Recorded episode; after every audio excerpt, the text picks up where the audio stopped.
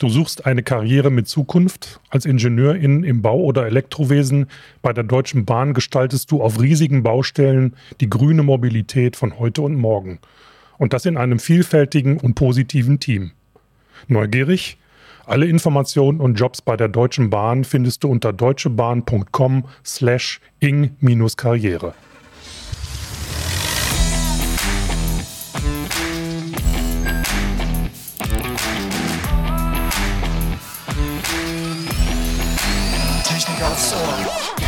Hallo und herzlich willkommen zu einer neuen Folge von Technik aufs Ohr. Heute wieder die Serie Hashtag in zehn Jahren. Da haben wir interessante Themen, die wir zusammen mit Gästen aus dem Technologiezentrum besprechen. Und in der heutigen Folge geht es um das Thema zivile Sicherheit. Flutkatastrophen, Cyberangriffe, hybride Bedrohungen. Gefühlt sind wir seit geraumer Zeit umgeben von Risiken und Gefahren. Aber Maßnahmen zur zivilen Sicherheit hat es schon immer gegeben wie diese heute aussehen, welche Technologien greifen und auch was jede und jeder Einzelne selbst tun kann, das besprechen wir heute mit Jörg Overbeck. Er ist promovierter Physiker und arbeitet seit über 15 Jahren für die VDI Technologiezentrum GmbH. Und nach Stationen in der Photonik und in der Industrie leitet er heute den Teilbereich zivile Sicherheitsforschung der VDI TZ GmbH. Herzlich willkommen. Hallo. Ja, vielen Dank. Ja, wir freuen uns, dass du bei uns bist und wir heute über dieses wichtige Thema sprechen. Ja, direkt mal zu Beginn, um die Begrifflichkeit zivile Sicherheit zu klären, hast du da mal schöne Beispiele für uns? Ja, ich habe ein paar Beispiele mitgebracht. Ich habe mir natürlich im Vorfeld schon mal ein paar Gedanken gemacht, weil das Thema zivile Sicherheit ist natürlich so omnipräsent, dass man es eigentlich im Idealfall natürlich gar nicht wahrnimmt. Ähm, das beginnt beim Thema Schutz und Rettung von Menschen. Ähm, wir haben das, das Thema Hochwasser äh, noch gut im Kopf, gerade hier in NRW. Ähm, da gibt es natürlich ganz besondere Herausforderungen, Menschen aus solchen äh, Notlagen dann auch herauszuholen. Ähm, das, das gilt für so etwas wie im Ahrtal, das gilt aber auch beispielsweise auch auf hoher See. Ähm, wer schon mal bei Wellengang am Schiff war, weiß, wie schwierig es ist, jemanden zu finden, der da über Bord gegangen ist. Der kann auch nur wenige Meter vom Schiff entfernt sein. Das sind so Situationen, da sind wir doch alle sehr froh, äh, wenn es Lösungen gibt und äh, wenn uns dort jemand äh, aus so einer Situation auch herausholen kann. Ähm, aber das Thema ist extrem breit. Ähm, ein anderer großer Punkt ist das Thema Kriminalität, Schutz vor Kriminalität. Ähm, dort äh, gibt es ja, ein, ein relativ großes Betätigungsfeld im Bereich äh, beispielsweise der, der, der KI, das, das berühmte Thema künstliche Intelligenz, das uns helfen kann, Informationen, die teilweise sehr, sehr vielfältig vorliegen, äh, besser zu verarbeiten und so schneller eben auch zu erkennen, wo, wo eine Bedrohung entsteht oder äh, wo auch beispielsweise, ähm, wenn wir an das, an das Schlagwort Kinderpornografie denken, wo wir Unterstützung brauchen, sehr, sehr große Datenmengen, sehr, sehr große Videomengen äh, eben auch zu analysieren, äh, zu clustern, äh, damit nicht äh, Menschen, die sich das alles anschauen müssen, äh, dort auch entsprechend belastet werden. Mhm. Dort ist es immer gut, sich auch technische Lösungen zu holen. Ja. Gut, und zu guter Letzt, als, als, um das Spektrum vielleicht mal so ganz breit aufzuspannen, äh, ein Thema, was äh, wir jetzt auch immer wieder in den, in den Medien haben, ist dieser, sind diese ominösen hybriden Bedrohungen. Also etwas, äh, was an uns herantritt, äh, letztendlich von überall aus der Welt möglicherweise. Äh, Angriffe auf sogenannte cyberphysische Systeme, also Komponenten beispielsweise kritischer Infrastrukturen wie unserer Stromversorgung, unserer Gasversorgung, Wasserversorgung, die eben äh, über das Netz angreifbar sind, die dann eben zu Ausfällen getrieben werden können, sabotiert werden können oder auch im industriellen Kontext, wo es einfach um, um Spionage beispielsweise geht. Ähm, das sind so Themen, die äh, uns im Bereich der zivilen Sicherheit äh, betreffen. Ähm, und last not, but not least, äh, dieses ganze Thema Desinformation, was auch Teil von hybriden Bedrohungen ist. Wir erinnern uns ja noch gut an die Diskussion um die amerikanische Wahl, Präsidentenwahl, wo es eben russische Einflussnahme ja, potenziell gab oder wahrscheinlich auch sehr, sehr real gab.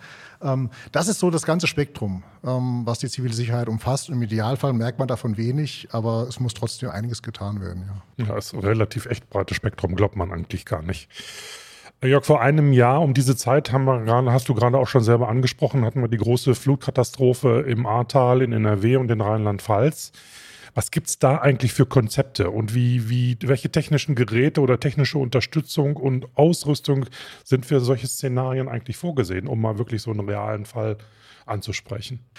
Ja, das, das allererste, was man in, in so einer Situation natürlich braucht, ist äh, ein, ein Bild der Lage. ein sogenanntes Lagebild. Man muss sich einen Überblick verschaffen, man muss wissen, wo sind Menschen, die gerettet werden müssen, wo entwickeln sich vielleicht neue Bedrohungen, neue Gefahren.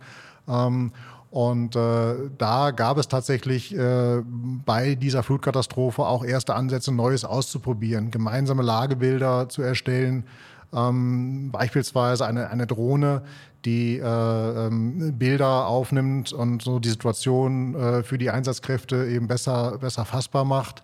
Ähm, wünschenswert ist es natürlich hier, möglichst viele verfügbare Informationen auch in diese, in, in diese Lagebilder hineinzubekommen und eben wirklich nicht nur ein Lagebild, ich sage mal jetzt platt der Feuerwehr, ein Lagebild der Polizei und ein Lagebild anderer Hilfsorganisationen zum Beispiel zu haben, sondern wirklich das zusammenzuführen und so auch kooperative Lösungsansätze dort realisieren zu können. Mhm. Ist, ist das denn so, dass diese ganzen verschiedenen äh, Teile, also wie THW, Feuerwehr, Polizei, was du da gerade, arbeiten die schon so zusammen, wie sie zusammenarbeiten sollten? In solchen Fällen? Gemeine Frage, ja, ich weiß. Gemeine Frage und äh, kann man natürlich so pauschal auch nicht beantworten. Ähm, es kommt am Ende immer auf die lokale Situation drauf an und am Ende auch immer vor Ort auf die Menschen, die dort agieren. Aber strukturell äh, gibt es da natürlich durchaus noch, noch äh, Handlungsbedarf, um das auch äh, systematischer zusammenzuführen. Also wie gesagt, gestartet bei den gemeinsamen Lagebildern, in die unterschiedliche Informationen einfließen ähm, und die dann eben auch ein, ein gemeinsames Agieren vor Ort ermöglichen. Mhm. Aber äh, damit hier nicht der Eindruck entsteht, ähm, es, es, würde, es, wäre, es wäre noch völlig, also die, die würden überhaupt nicht in irgendeiner Weise abgestimmt agieren. Das äh, ist natürlich nicht so. Ja, ja Nur, gut, das, das meinte ich auch nicht, aber ja. man hat ja dann im Nachhinein und bis heute ja auch immer gelesen, dass da noch Luft nach oben ist. ist ne? Und zwar nicht nur bei den, bei den Einsatzkräften, sondern auch darüber, ja, bei den Leuten, die Verantwortung tragen. Natürlich, natürlich. natürlich. Klar. Mhm. Ja, so ein bisschen Anschlussfrage, die greift jetzt auch zu dem, was wir jetzt vorher schon besprochen ja. haben. Ja, was für Learnings äh, kann man daraus ziehen? Ne? Es war ja auch immer sehr in der Kritik, dass man jetzt eigentlich denkt, so gut, wenn jetzt nochmal sowas passiert, stehen wir dann eigentlich wieder genauso da oder gibt es wirklich konkrete Learnings? Also Cell Broadcast wäre da ja auch so ein Stichwort. Ne? Also was kann man wirklich irgendwie jetzt, ja, vielleicht ein bisschen schneller umsetzen? Was kommt perspektivisch? Genau, genau. Das erste ist natürlich eben, genau, Cell Broadcasting mhm. wirksam warnen. Mhm. Ähm, das war ja auch äh, immer wieder in den, in den Medien eine, eine der, der Kritiken, ja. ähm, dass man zum einen technisch warnen muss, die Sirenen müssen funktionieren, die Menschen müssen wissen, was sie mit der Warnung anfangen. Mhm. Ähm, wenn, wenn die Warnungen äh, vielleicht zu abstrakt sind, also die, die Meteorologen warnen vor viel Regen, naja gut, was betrifft mich das? Ne? Ich habe das vielleicht schon häufig gehört, diese berühmten Warnungen, da kommen Unwetter, die sind aber sehr lokal, die sind vielleicht im Nachbarort sehr schlimm und bei mir vor der Haustür gar nicht. Ähm, da muss man dann eben, auch wenn die entsprechende Auswirkung konkret da ist und sichtbar ist vor Ort, äh, wirksam warnen. Das ist eben das Zentrale. Das beinhaltet das Technische, aber auch äh, das, das Trainieren der Menschen, die dann damit umgehen können mit der Warnung und wissen, was zu tun ist. Ähm, da haben wir vielleicht auch einfach in Deutschland äh, glücklicherweise eine Situation, dass wir relativ wenige existenzielle Bedrohungen haben. Wir, wir, leben nicht in einer Erdbebenregion, wie beispielsweise in Japan, wo in jedem Hotel eine Taschenlampe hängt und in jedem Hotel natürlich ganz klar der, der Fluchtplan ist. Ähm, und dort übt man das natürlich auch regelmäßig. Da geht es uns glücklicherweise gut. Mhm. Also das erste wirksam warnen. Ähm, das zweite äh, ist, dass man dann eben auch äh, diese äh, Strukturen braucht, die so einer Belastung auch standhalten. Also das berühmte Schlagwort Resilienz, Resilienz der Strukturen steigern, Resilienz der Bevölkerung steigern ähm, dass solche Strukturen dann auch funktionieren, wenn beispielsweise die Kommunikation zusammenbricht. Das ist eine große Herausforderung, damit man dann auch wirklich noch auch zwischen den verschiedenen äh, beteiligten Organisationen kommunizieren kann und auch zwischen den, den, den, den Verwaltungsstrukturen beispielsweise kommunizieren kann. Ähm, das, da, da ist Handlungsbedarf, da besteht Handlungsbedarf, da braucht man Lösungen, die das ermöglichen. Ähm, na gut, und äh, was wir dann auch erlebt haben, äh, glücklicherweise erlebt haben, viele, viele Menschen, die helfen wollten, die vor Ort waren und, und, und mit anpacken wollten ähm, die man dann eben koordinieren muss, ähm, damit sie auch eben nicht nur den, den anderen Einsatzkräften im Wege stehen, sondern auch wirklich da anpacken können, wo es eben drauf ankommt. Das ist nach einer gewissen Anlaufphase ja auch, auch, auch sehr gut passiert. Äh, da gab es dann ja auch teilweise auch eben private Initiativen, die dann dafür gesorgt haben, dass es irgendwo abseits Parkplätze gab und dann Shuttle äh, in, die, in die Gebiete, wo geholfen werden musste. Ähm, aber hier ist auch denkbar, dass man da vielleicht Strukturen aufbaut über, über Apps oder ähnliches, die dann auch in Zukunft das noch, noch besser ermöglichen und schneller ermöglichen, äh, diese spontanen Helfenden eben auch äh, zu, zu organisieren. Und zu guter Letzt ein, ein, ganz wichtiger Punkt, weil wir eingangs auch schon das Thema Fake News und Desinformation angesprochen haben, auch in solchen Situationen äh, muss, muss der Staat, müssen, muss die öffentliche Verwaltung eine gewisse Informationshoheit bewahren, damit nicht vor Ort äh, die Leute verunsichert werden, mit falschen Informationen versorgt werden und vielleicht der Eindruck entsteht, äh, sie werden alleine gelassen, ähm, sie, sie fühlen sich äh, dann eben, ja, sie fühlen sich dann wirklich alleine gelassen.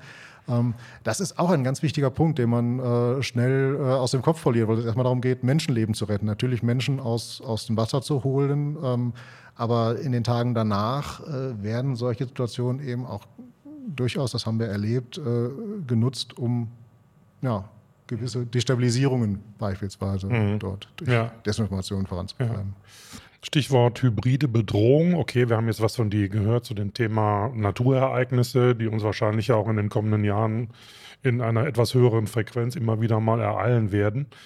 Aber ähm, jetzt gibt es natürlich dieses Thema, was du oder die Themen, die du angesprochen hast, Cyberangriffe, Fake News, also die hybriden Bedrohungen. Ähm, mit was haben wir es da eigentlich im Moment am häufigsten zu tun? Hat das was auch mit Entwicklungen äh, auf der Welt zu tun? Äh, ändern sich da die Dinge oder werden diese hybriden Bedrohungen immer stärker? Also wir haben zurzeit laut einer, einer Bitkom-Studie äh, jährlich so ungefähr einen Schaden von, von 200 Milliarden Euro allein durch, durch Angriffe auf, auf cyberphysische Systeme. Also dieses ganz klassische, äh, dieser ganz klassische Angriff, äh, Ransomware, die beispielsweise eingesetzt wird, um, um Daten zu verschlüsseln, Erpressungsvorgänge äh, dann zu ermöglichen ähm, oder eben die, die Sabotage von irgendwelchen Produktionseinrichtungen, ähm, die Sabotage von, von kritischen Infrastrukturen.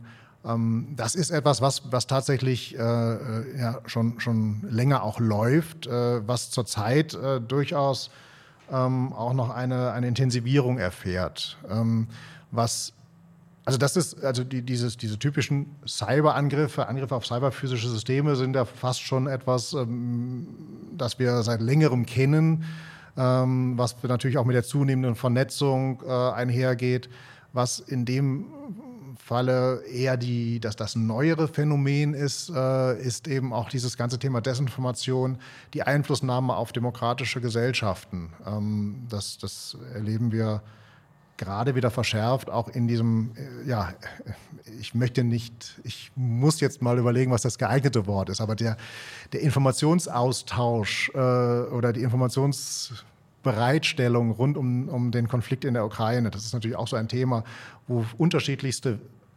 Akteure weltweit versuchen, eine bestimmte Position äh, äh, zu vertreten und auch äh, zu verbreiten. Und ähm, das sind natürlich Themen, die uns gerade äh, auch, auch, sehr beschäftigen, ähm, weil es eben ähm, jeden Einzelnen äh, angreift, angreift ist das falsche Wort, aber jeden Einzelnen, Zugang zu jedem Einzelnen findet. Ähm, wenn wir auf diese auf diese Angriffe auf, auf, auf, auf cyberphysische Systeme, kritische Infrastrukturen, Unternehmen schauen, dann ähm, ist das erstmal ein zentraler Akteur, das jeweilige Unternehmen, der jeweilige Betreiber kritischer Infrastrukturen, der dort Schutzmaßnahmen auflegen muss.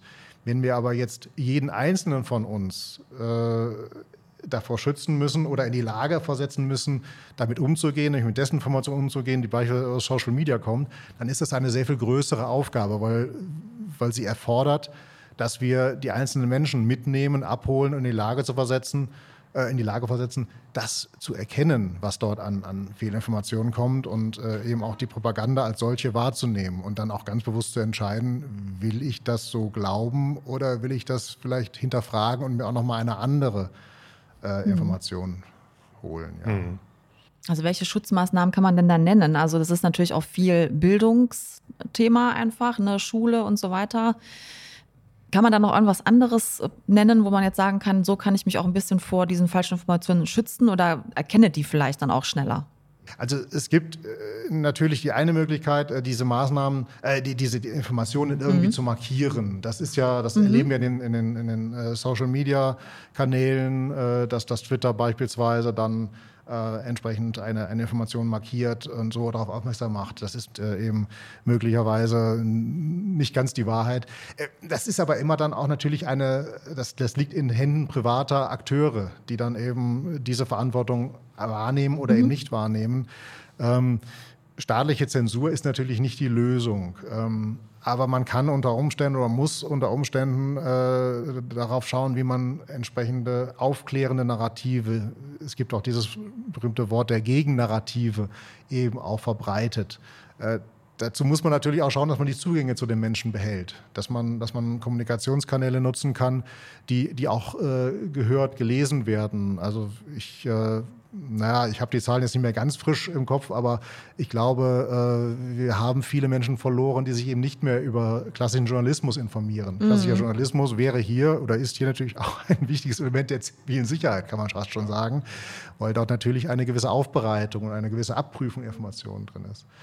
Ähm, aber im Kern ist es äh, die Möglichkeit, Informationen zu markieren, zu mhm. sagen, hm, das Ungeprüfte Quelle oder sowas in der Art. Ne? Quelle, ja. genau, genau. Ähm, oder eben dann auch über, über viele verschiedene Kanäle äh, eben andere, also äh, aufklärende Informationen ähm, in den Raum zu stellen. Das Problem ist immer, dass natürlich alle behaupten, sie sagen die mhm. Wahrheit. Äh, insofern muss man da auch geschickt vorgehen. Das ist aber auch durchaus auch Gegenstand der Forschung, wie man hier die Menschen erreichen kann, ähm, um eben auch dann wirksam solche Gegennarrative äh, platzieren zu können. Ja. Gut, ich glaube, die seriöse journalistische Berichterstattung ist uns ein bisschen aus den Händen geglitten, aber das wäre ein Thema für einen eigenen Podcast. Absolut, das müssen wir hier heute nicht besprechen. Ja, jetzt haben wir mal so ein bisschen äh, aus der Helikopterperspektive dieses Thema betrachtet und jetzt wäre es natürlich interessant von dir zu hören, was du bzw. das TZ als Projektträger zum Thema zivile Sicherheit eigentlich alles so macht. Genau, du hast es ja schon gesagt, wir sind ein Projektträger. Projektträger ist äh, vielleicht nicht jedem ein Begriff. Ähm, wir agieren als Dienstleister für ähm, in dem Falle, dass das Ministerium, das Bundesministerium für Bildung und Forschung, äh, das dort Projektförderung betreibt. Projektförderung äh, heißt, es gibt ein, ein Förderbudget, ähm, das bereitsteht, äh, um, um, Projekte, die einen konkreten Innovationshub äh, adressieren, eben finanziell zu unterstützen. Und äh, wir sind in der, äh, ja, in der glücklichen Situation, dass wir seit mittlerweile 2007 äh, eben die Umsetzung äh, eines entsprechenden Förderprogramms als Projektträger äh, durchführen dürfen. Ähm, und in dieser Rolle unterstützen wir das Ministerium bei der, bei der Identifizierung äh, geeigneter Projekte wir unterstützen und beraten bei der Weiterentwicklung, der thematischen Weiterentwicklung äh, der, der Förderthemen. Ähm, wenn man überlegt, was 2007 war ähm, und was heute ist. Also heute haben wir natürlich gerade auch diesen ganzen Komplex der hybriden Bedrohungen, der, der ja, sich auch sehr dynamisch weiterentwickelt. das sind alles so Themen, die natürlich auch äh, kontinuierlich aufgegriffen werden müssen und auch werden. Und ja, da sind wir als Dienstleister unterwegs, als Dienstleister für das Bundesministerium ähm, und äh, ja, dürfen dann dort die Förderung realisieren. Okay, wie darf man sich das vorstellen? Gibt es dann äh, Unternehmen, die sich für diese Förderung bewerben, die in bestimmten Bereichen der zivilen Sicherheit forschen und ihr prüft das dann und äh, sagt entweder ja oder nein?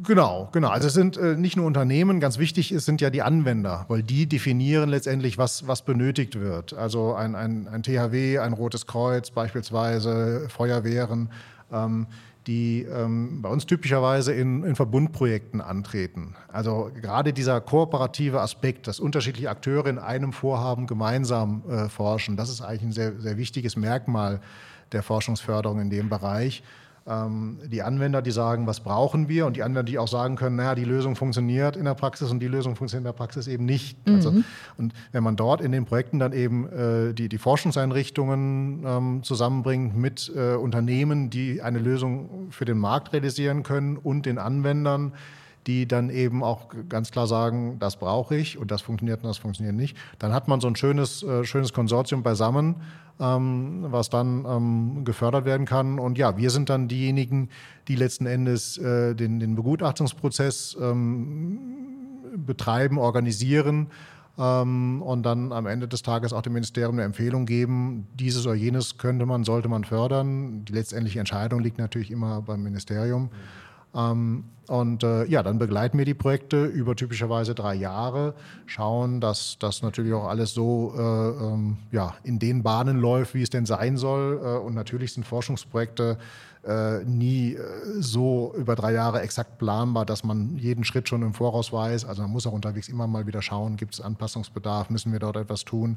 Ähm, und dann stehen wir eben bereit, um äh, dann auch bei der Umsetzung von entsprechenden Anpassungen zu tun. Mhm. Da, ich habe noch ja, eine Frage. Darf ich auch. Okay, dann mach du zuerst. erst. äh, ja, ich wollte gerne nach konkreten Projekten fragen, also vielleicht auch abgeschlossene, dass man da mal so ein bisschen jetzt, äh, ja, so ein bisschen Praxisbezug reinbekommt. Genau, also was da so gefördert wird, was sehr vielversprechend vielleicht auch ist. Ja. Ja, uh, das ist immer, wenn, wenn, wenn man über konkrete Projekte spricht. Oder, oder ja, ich weiß, das ist immer ein bisschen schwierig. Aber ist alles, ja, ist alles geheim. Es, gibt, es gibt immer, genau, man, man, man ist ja äh, do, durchaus äh, begeistert von, von vielen Projekten. Ja, klar. Äh, ich kann ein Projekt her, her, hervorheben, ohne es jetzt besonders auszeichnen zu wollen, weil es auch viele andere gute Projekte dazu, gibt, ja. aber weil wir es eingangs hatten, äh, das Thema Seno, das hat mich eben sehr, sehr, sehr, sehr interessiert. Ähm, da gibt es beispielsweise ein Projekt, das auch in äh, eine gewisse Historie, also wir haben da verschiedene Fördermodule mhm. und das ist im Moment ist das Projekt äh, eben Teil eines, eines sogenannten Praxisleuchtturmes, eine Drohne, die eben vollständig integriert in den zivilen Luftraum in der Lage ist, äh, in, in, in, Seenotfällen ähm, im Meer äh, über Bord gegangene zu finden. Mhm. Also das heißt, wir haben dort ein autonom agierendes System, was sich in den zivilen Luftraum einkoppeln kann, was dort auch fliegen kann äh, was dort äh, mit entsprechender Kameratechnik und entsprechender Informationsverarbeitungstechnik ausgestattet ist, um dann eben wirklich auch unter diesen widrigen Bedingungen äh, Menschen zu finden, die über Bord gegangen sind und sonst möglicherweise wenn dort Menschen mit geübtem Auge im Hubschrauber sitzen, ähm, vielleicht trotzdem eine geringere Chance hätten, entdeckt zu werden, weil einfach dieses, äh, ja, die, dieser Einsatz, ähm, auch diese Systematik mit dem Hubschrauber ähm, sehr viel mehr Zeit in Anspruch nimmt. Und ja, also irgendwann, es ist, es ist eine, eine extrem schwere Situation, Menschen unter diesen Bedingungen dann im Meer zu entdecken. Und äh, da kann Technik eben helfen. Genau. Also das ist ein Projekt, äh, was es ganz schön aufzeigt, was zum Beispiel dort, wie auch Technik dort zum Einsatz kommt. Genau. Mhm. Ja. Ich muss noch mal so ein bisschen auf dein Tätigkeitsfeld rumreiten. ähm, also ich kann mir ja nicht vorstellen, dass in deinem Bereich, den du da beim Technologiezentrum betreust und verantwortest. Da sitzen ja keine Feuerwehrleute, keine Polizisten, keine Kriminalisten, keine THW-Mitarbeiter, sondern da sitzen ja wahrscheinlich hochqualifizierte Wissenschaftler aus den verschiedenen Bereichen. Was, was braucht man denn für Skills, um das Thema Sicherheit und Sicherheitstechnik bearbeiten zu können? Die wichtigste Eigenschaft oder das wichtigste, die wichtigste Fähigkeit, die man mitbringen muss, ist erstmal zuhören können. Denn natürlich sind wir nicht diejenigen, die am Ende diese Arbeiten ja auch äh, hochqualifiziert durchführen, sondern da gibt es im Außenfeld äh, entsprechende Wissenschaftler, Wissenschaftlerinnen, ähm, die Lösungsvorschläge machen können. Ähm, wir müssen im Idealfall viele verschiedene, äh, in viele verschiedene Richtungen erstmal horchen und mit den Anwendern sprechen, mit den Unternehmen sprechen, die es umsetzen äh, und dann eben auch mit, den, mit der Wissenschaft sprechen, äh, um zu schauen, welche Lösungen gibt es denn dort. Und dann muss man das Ganze zusammenbringen. Ähm, also es ist im Prinzip so ein bisschen, ähm, naja, wir, wir agieren dort auch ein Stück weit als wenn man so möchte, als, als, als Dirigent, als, als, als Impulsgeber, als, naja, Dolmetscher ist es nicht, das ist nicht das Richtige, aber auch als, vielleicht als Moderator für die verschiedenen ähm, äh, Prozesse oder auch die Bedarfe, die zu Lösungen kommen müssen. Ähm, und natürlich hilft es dort und ist auch äh, unabdingbar, dass man auch äh, die Themen versteht, dass man auch mit den Menschen dann auch au auf Augenhöhe sprechen kann, ähm, damit wir verstehen, was die uns vorschlagen, damit wir es auch einordnen können. Ähm, aber gerade in der zivilen Sicherheitsforschung ist es so, dass dort äh, eben sehr, sehr viele unterschiedliche Disziplinen aktiv sind, weshalb das Team eben auch sehr, sehr viele Disziplinen umfasst. Das, das fängt beim klassischen Naturwissenschaftler, Physiker, Ingenieur an ähm, und geht dann aber auch bis weit in die, in die, in die Gesellschaftswissenschaften, Politologie, äh, also all das, was dort, äh, Soziologie, was dort auch eine Rolle spielt, weil es eben auch immer auch Menschen adressiert, ähm, ja, ist dort vertreten bei uns im Team. Ein, ein Mitarbeiter hat mir mal gesagt, äh, wir, wir können inzwischen auf 120 Jahre äh, PT-Erfahrung im Bereich der zivilen Sicherheit zurückgreifen. Das ist ja schon ein Wort. Ja, dann schauen wir jetzt mal in die Glaskugel. Und äh, diese Reihe hier, die läuft ja unter dem Hashtag in zehn Jahren. Da kann man auf jeden Fall auch gerne mal so bei LinkedIn oder so schauen. Da wird man dann die ganzen Beiträge finden. Ja, wie sicher oder unsicher wird unsere Welt in zehn Jahren sein und wie kann äh, Technologie uns da schützen? Was wird sich noch entwickeln? Wie wird das aussehen? Prognose. ja, ich bin, ich bin natürlich sehr optimistisch, dass äh, wir auch in zehn Jahren noch äh, sehr sicher hier leben werden. Mhm. Ähm, eine entscheidende Voraussetzung dafür ist, glaube ich, dass wir Sicherheit auch wieder als das wahrnehmen, was es ist, nämlich eine wesentliche Basis äh, unseres, unseres Wohlstands und äh, auch, der, auch der, der, der Wertschöpfung in, in Deutschland. Ähm, denn ohne, ohne sichere Strukturen ähm, oder andersrum, ähm, es gibt dieses, die, diese, also gerade auch im, im Kontext äh, von, von, von, der, von, von der aktuellen Corona-Pandemie gab es immer wieder diesen, diesen, diesen Ausspruch von There is no glory in prevention. Ähm. Da ist da aber sehr viel Glory in Prevention, denn ähm, diese Vorsorge im Idealfall äh, bewahrt uns vor sehr großen Kosten, vor sehr großen Unsicherheiten. Deswegen, also wenn wir das wieder äh, uns, uns stärker ins Bewusstsein führen, ähm, dann glaube ich, dass wir auch in zehn Jahren noch in einer sicheren Welt leben. Und ähm, was ganz, ganz wichtig ist, ähm, dass wir müssen auch realisieren, dass nicht Technik alleine uns sicher macht. Es ist immer ein Zusammenspiel aus der Technik und den Menschen. Wir können technische Lösungen realisieren, beispielsweise auf der Basis künstlicher Intelligenz, die uns hilft, Informationen immer besser auch einzusortieren, immer besser zusammenzuführen, bestimmte Dinge frühzeitiger äh, zu erkennen ähm, auch verschiedenste Informationsquellen zu nutzen. Ähm, also wenn man jetzt sagt, was ist vielleicht in zehn Jahren ähm, äh, los bei den Lagebildern, über die wir eingangs gesprochen haben, dann haben wir vielleicht Lösungen, die unglaublich viele Kanäle zusammenführen können. Ähm, in Social Media ist so viel an Informationen, weil Menschen dort äh, ein Foto posten oder eine, eine Bemerkung machen, die jetzt beispielsweise bei einer Hochwasserkatastrophe auch Informationen darüber liefert, wo, wie hoch steht das Wasser gerade am Punkt XY. Wenn wir äh, technische Lösungen haben, die all diese vielen auch überwiegend unstrukturierten Informationen zusammenführen kann in ein großes gemeinsames Bild und dann eben äh, entsprechende Entscheidungsunterstützung schaffen kann, bereitstellen kann. Ähm, äh, da, da, da, würde ich mit rechnen, dass wir das in, in zehn Jahren sicherlich, dass wir da sicherlich ein großes Stück weiter sind. Ähm, aber wie gesagt, das sind eben nicht nur die technischen Lösungen. Wir dürfen die Menschen nicht vergessen. Wir müssen die Menschen auch immer wieder ähm, daran erinnern, dass wir alle äh, uns auch in gewisser Weise vorbereiten müssen. Ähm, es gibt so, ein, so, so, einen aktuellen Diskurs, den ich jetzt gar nicht vertiefen möchte, aber ähm, die Frage, ist der Staat in der alleinigen Verantwortung, die Menschen vor Katastrophen zu schützen oder müssen auch die Menschen sich vorbereiten? Ähm, das ist durchaus auch kontrovers diskutiert. Man muss sicherlich auch über, kann auch sicherlich über die unterschiedlichen Gewichtungen reden. Aber ich glaube, am Ende des Tages führt kein Weg daran vorbei, dass jeder Einzelne äh, schaut, äh, so wie er es schon im Flugzeug macht, wo ist der nächste Ausgang, ist der vielleicht direkt hinter mir, ähm, dass man sich vorbereitet auf entsprechende Sicherheitsszenarien, Sicherheitsherausforderungen. Ähm, und ähm, es gibt äh, in Regionen auf dieser Welt, wo die Menschen sehr viel äh, häufiger daran erinnert werden, dass das Leben nicht nur sicher ist. Also die, die, die, die Hurricane- oder, oder, oder Tornado-Regionen, die Erdbebenregionen, die Tsunami-Regionen, da gibt es einen Spruch, den ich da sehr, sehr, sehr, ja, ähm, äh, sehr, sehr eingängig finde und der uns, glaube ich, auch eine ganz gute Leitlinie sein kann, sein sollte nämlich äh, Don't be scared, be prepared. Also ähm, Angst haben mhm. ist nicht immer hilfreich, nee. äh, sondern lieber sich genau überlegen, wie bereite ich mich vor und was kann ich dann tun, um eben in einer entsprechenden Situation mhm. klarzukommen. Okay, ja. Ja, ist dann noch ein schöner Slogan. Schöner Slogan ne? zum Schluss. Zum Abschluss. Also ich habe auf jeden gut. Fall gelernt, zivile Sicherheit hat man immer das Gefühl, das passiert alles so im Verborgenen. Mhm ist es gar nicht. Es ist gar nicht so und äh, jeder trägt auch mit ein bisschen Selbstverantwortung für sich und für andere. Jörg, herzlichen Dank. Dankeschön. Das hat echt Spaß gemacht. Ja. War interessant, darüber mal mit jemandem zu sprechen, der davon Ahnung hat. Ähm, falls ihr noch mehr wissen wollt über das, was wir heute im Podcast gesprochen haben oder das, was das Technologiezentrum zu diesem Thema macht, dann schaut bitte in unsere Show Notes. Da stehen noch ein paar interessante Links und Informationen mhm. drin. Genau, und bei Themenanregungen, Feedback gerne schreiben an podcast.vdi.de.